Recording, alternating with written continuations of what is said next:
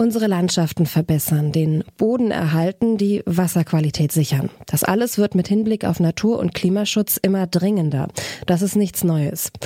Was allerdings neu ist, ist der konkrete Versuch, diese Ziele verbindlich zu machen. Ein Gesetzesvorhaben auf EU-Ebene wird derzeit nämlich von den Mitgliedsländern diskutiert.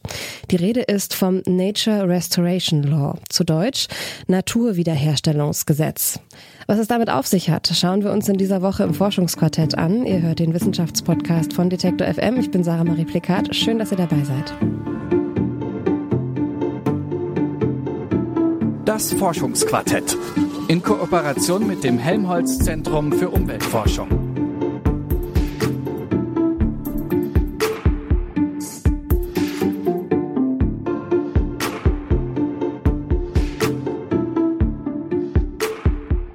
Das Nature Restoration Law oder Naturwiederherstellungsgesetz ist Teil des europäischen Green Deals, der darauf abzielt, die EU bis 2050 klimaneutral zu machen.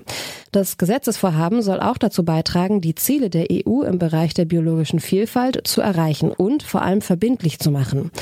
Warum das Gesetz wichtig ist und was genau es eigentlich regeln soll, darüber spreche ich mit meiner Kollegin Astrid Jacquet. Sie hat über das Thema mit dem Naturschutzökologen Guy Peer vom Helmuts Zentrum für Umweltforschung in Leipzig gesprochen. Hallo Astrid. Hallo Sarah. Über das Gesetzesvorhaben wurde besonders im Europaparlament viel gestritten. Nun hat Ende November der Umweltausschuss des EU-Parlaments dem Gesetzesvorhaben zugestimmt. Ein wichtiger Schritt, aber worum geht es eigentlich genau? Was soll dieses Gesetz bringen? Also im Großen und Ganzen soll das Gesetz den Verlust der biologischen Vielfalt stoppen. Die ist nämlich wichtig, damit die Natur im Gleichgewicht bleibt und das ist wiederum wichtig für unser aller Überleben. Außerdem sollen durch das Gesetz auch alle geschädigten Ökosysteme wiederhergestellt werden, das heißt wieder in einen guten, natürlichen Zustand gebracht werden. Dabei handelt es sich wirklich um alle Ökosysteme. Das heißt, es geht um Ökosysteme in der Stadt und auf dem Land, im Wald, in der Landwirtschaft, an Küsten, im Meer und in Süßgewässern, also Seen und Teichen. Wow, okay, das klingt ganz schön ambitioniert, wenn Sie jetzt sagen, Sie wollen wirklich alle Ökosysteme wiederherstellen. Ja, aber das ist auch super wichtig, denn der aktuelle Stand der europäischen Lebensräume ist ziemlich besorgniserregend. Laut EU-Angaben sind 80 Prozent der Ökosysteme in Europa in einem schlechten Zustand. 80 Prozent, wow. Ich wusste, dass es nicht gut bestellt ist, aber 80 Prozent, wow, das ist schon eine große Zahl. Hätten wir da nicht eigentlich schon viel früher anfangen müssen, gegenzusteuern? Jetzt auch im Sinne von Gesetzen zum Beispiel? Naja, besser spät als nie. Zumindest gibt es im Nature Restoration Law endlich verbindliche Ziele. Die EU-Mitgliedstaaten sollen dafür sorgen, dass sie bis 2030 für mindestens 30 Prozent der geschädigten Ökosysteme Maßnahmen eingeleitet haben, um die Lebensräume wiederherzustellen. Und bis 2050 sollen dann Maßnahmen für 90 Prozent aller Lebensräume feststehen, um sie wieder in einem guten Zustand zu bringen. Wow, wie soll das dann klappen? Also um was für Maßnahmen geht es da konkret? Also bislang unberührte Natur soll zum Beispiel erhalten bleiben. Trockengelegte Moore sollen wieder vernässt werden, unsere Wälder sollen vielfältiger und dadurch widerstandsfähiger werden, einige Flüsse sollen renaturiert werden, ähm, in Städten sollen mehr Grünflächen angelegt werden und im Tierreich liegt ein Fokus auf den Bestäubern, die sind nämlich sehr wichtig für den Anbau von Nutzpflanzen. Mhm, mit dem Thema habe ich mich auch selber schon länger beschäftigt. Bienen und Wespen, die finden ja in Städten, weil du gerade gesagt hast, mehr Grünflächen in Städten häufig nicht genug Nahrung, genauso aber auch auf dem Land, weil dort vor allem Monokultur herrscht. Genau, aber nicht nur Wespen und Wildbienen gehören in Europa zu den Bestäubern, auch Käfer, Motten, Schwebfliegen und Schmetterlinge sind Teil der Gruppe. Seit 1991 ist fast ein Drittel aller Wiesenschmetterlinge verschwunden. Die Population soll sich zum Beispiel wieder erholen. Das ist ein Ziel. Okay, Ökosysteme, die sind ja sehr komplex, sind sehr komplexe Systeme. Die wiederherzustellen ist wirklich sehr, sehr schwierig. Ähm, und für viele Menschen dann wahrscheinlich auch mit Einschränkungen verbunden. Du hast Landwirtschaft schon angesprochen. Was sagen denn die KritikerInnen des Gesetzes zu dem Vorhaben? Besonders Bauernverbände kritisieren das Nature Restoration Law. Ich kürze das jetzt mal mit NRL ab. Die wichtigsten Kritikpunkte am NRL lauten, das Gesetz würde Europas Nahrungsmittelsicherheit und die Fischerei bedrohen und Arbeitsplätze gefährden. Ich habe natürlich Guy Peer auf diese Punkte angesprochen. Er lehnt diese Argumente aus wissenschaftlicher Sicht ab. Wissenschaftlich ist es echt Quatsch und es ist echt schade, dass es so viel Missinformation gibt. Kritik ist legitim und wichtig und diese Renaturierungsgesetz ist auch nicht perfekt. Natürlich könnte es äh, sozusagen äh, Möglichkeit reduzieren für Fischerei oder für Landwirte. Ähm, zum Beispiel beim Extensivierung auf Grünland. Natürlich kann man nicht so viele Kühe auf die gleiche Fläche haben, dann reduziert es äh, die Einkommen. Viel von dieser Kritik ist aber komplett weit entfernt von der Wissenschaft. Geiper betont, dass es einen riesigen Spagat gibt zwischen wir reduzieren die Nahrungsmittelproduktion ein kleines bisschen und einer echten Bedrohung der Nahrungsmittelsicherheit.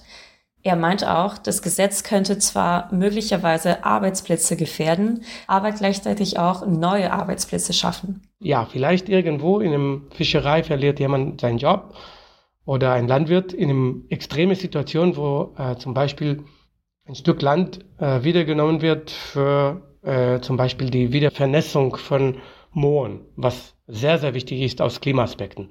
In diesem Fall müssen die Leute natürlich kompensiert werden. Legitim. Da ist die Kritik legitim, dass wir sollen sicherstellen, dass Leute, die davon verlieren, werden kompensiert. Okay, dafür gibt es Möglichkeiten. Aber wenn wir nicht über Green Jobs sprechen oder die Hauptgründe, woher verlieren Leute ihre Jobs, dann lösen wir gar kein Problem. Also der größte Verlust von Jobs, also von Employment, beim Landwirtschaft und beim Fischerei ist von große Landwirte oder riesen Fischereiwässer, also diese industrielle Produktion und Consumption. Und das bedeutet, dass wenn wir wirklich die Landwirte schützen möchten oder Landwirtinnen schützen möchten, gibt es schon andere Möglichkeiten, und zwar die gemeinsame Agrarpolitik.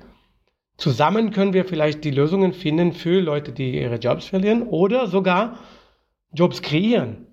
Na, grüne Jobs. Okay, was Guy Peer sagt, kann ich auch nachvollziehen, aber ich habe gehört, dass KritikerInnen auch meinten, das Gesetz würde die europäische Wettbewerbsfähigkeit schwächen. Was ist damit? Ja, das stimmt.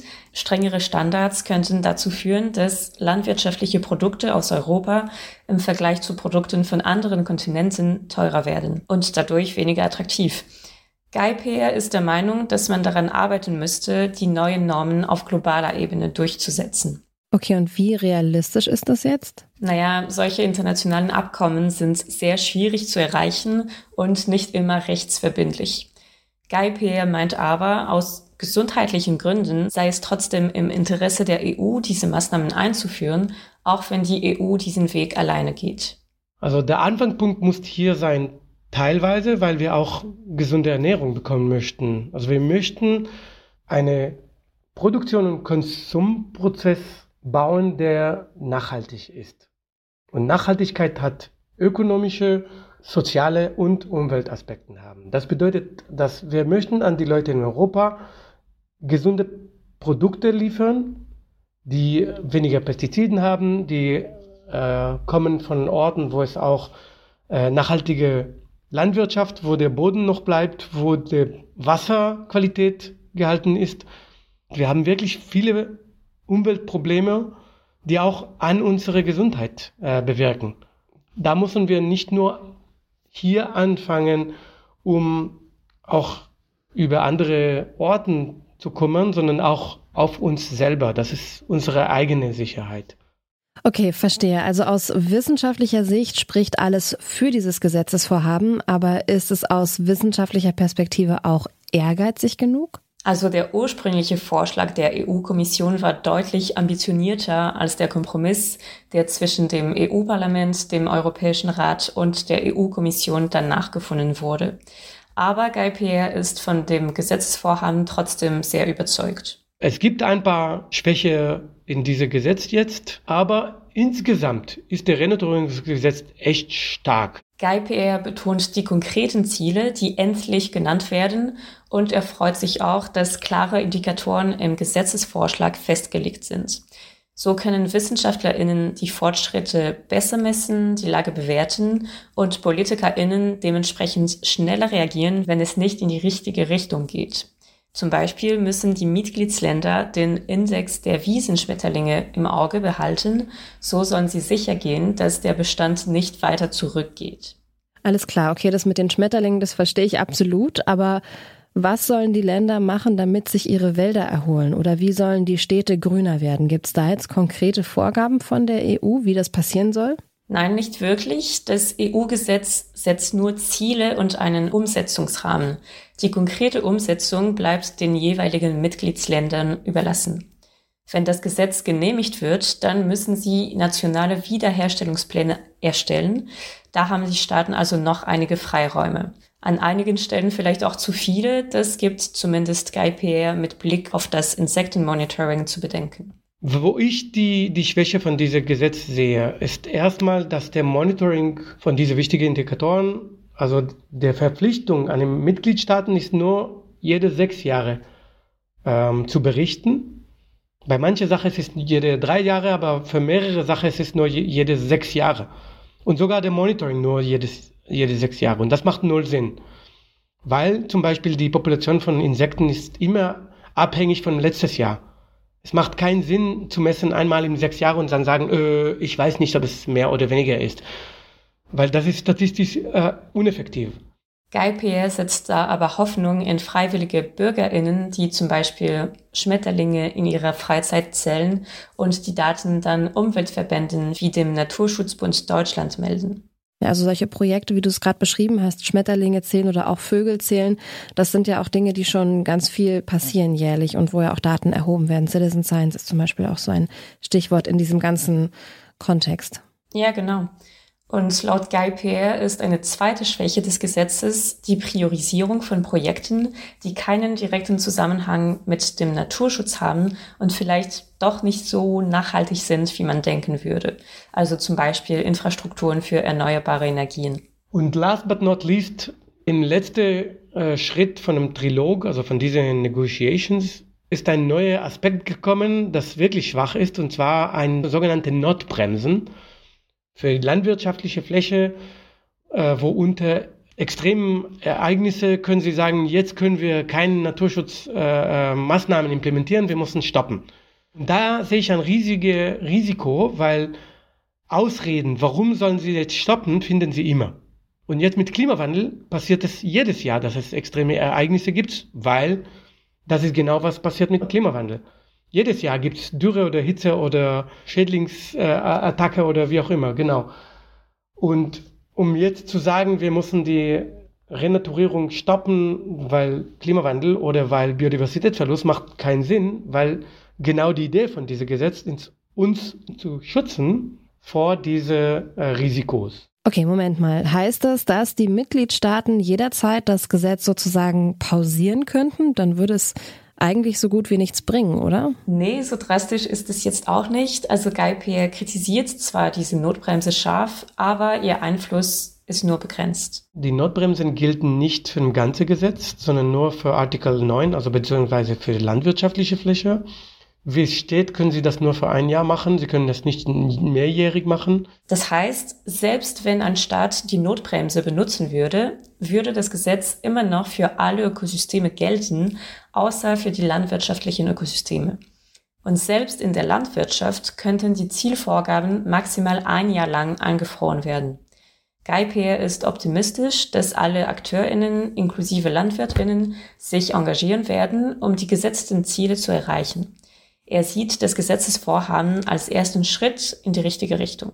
Okay, wenn wir jetzt bei dem Thema Landwirtschaft bleiben, ich weiß es aus eigenen Recherchen, aber auch aus dem privaten Umfeld, da, wenn da so ein Betrieb auf Bio umgestellt wird, dann dauert das auf der einen Seite nicht nur lange, weil einfach, also allein der Boden braucht ja auch eine Zeit, um sich quasi wieder zu erholen von dem, was da vorher alles an Nicht-Bio reingebracht wurde. Und auf der anderen Seite, diese ganze Umstellung, die kostet ja auch unglaublich viel Geld. Wie soll denn das Ganze überhaupt finanziert werden? Das ist eine gute Frage. Ähm, laut der EU-Kommission würde jeder investierte Euro mindestens acht Euro an Nutzen bringen. Wie viel das Ganze kosten soll, ist allerdings noch ungewiss und bevor diese Euros irgendetwas bringen, müssen wir sie ja eben investieren können. Geiper sieht da drei Einnahmequellen. Erstens könnte man Gelder der gemeinsamen Agrar- und Fischereipolitik benutzen, die laut Geiper teilweise uneffektive Maßnahmen finanzieren. Die Umprogrammierung dieser Finanzmittel ist aber keine Pflicht. Zweitens müsste bei Steuergelder gespart werden, die nicht nachhaltige Maßnahmen finanzieren. Drittens, es geht nicht nur um EU-Gelder. Also EU-Gelder kommen A von der EU, B von der nationalen Ebene von Steuergelder, aber es gibt auch private Gelder. Und da könnte der Renaturierungsgesetz benutzt werden, um auch weitere Finanzierung zu mobilisieren. Und das steht zum Glück im Gesetz auch, dass die Mitgliedstaaten sind gefordert, auch zu äh, erforschen, was die äh, Möglichkeiten sind. Also wenn der Markt zum Beispiel für nachhaltige Produktion stärker ist, dann gibt es auch mehr Gelder für die Leute, die nachhaltig produzieren. Da bringt viel mehr Geld, als was der EU überhaupt fordern kann. Und das ist ein, ein wichtiger Mechanismus. Okay, also es gibt schon mehrere Wege, um diesen Plan zu finanzieren, auch wenn sie vielleicht noch nicht so genau feststehen. Was sind denn die nächsten Schritte, bevor das Gesetz dann voraussichtlich auch verabschiedet wird und dann auch in Kraft treten kann? Wie du anfangs schon gesagt hattest, hat der Umweltausschuss des EU-Parlaments dem Gesetzesvorhaben am 29. November zugestimmt. Die letzte Hürde für das Gesetz ist der endgültige Beschluss des Europäischen Parlaments. Das Votum dafür findet voraussichtlich Anfang 2024 statt. Danach muss der Europäische Rat noch eine letzte förmliche Zustimmung erteilen. Am 22. November hatte er aber dem Text mit großer Mehrheit zugestimmt. Diese Position sollte sich also nicht ändern. Das heißt, der erste Schritt, der ist jetzt getan und dann müssen die Länder das EU-Gesetz natürlich noch in eigenes nationales Recht umwandeln. So ist ja die Reihenfolge. Und erst dann kann es so wirklich in Kraft treten und auch Wirkung zeigen dann schlussendlich, ne? Ganz genau, denn auch wenn das Gesetz verabschiedet wird, wird es noch etwas dauern, bis die Mitgliedsländer ihre nationalen Wiederherstellungspläne entwickelt haben. Aber immerhin wird es schon eine detaillierte Basis geben, an der sich die EU-Länder orientieren können und müssen. Zu guter Letzt, wie hoch sind denn die Chancen, dass das Gesetz tatsächlich genehmigt wird? Was sagt unser Experte, der Ökologe Guy Peers dazu? Guy Peers Prognose ist durchaus positiv. Ich bin eher optimistisch. Ähm, in Juni, Juli war ich wirklich erstaunt, wie stark war der Attacke gegen die Renaturierungsgesetz, was ich ganz unnötig fand, weil so viel von den Kritikpunkten waren aus wissenschaftlichen Aspekten und auch sogar sozialen Aspekten kontraproduktiv.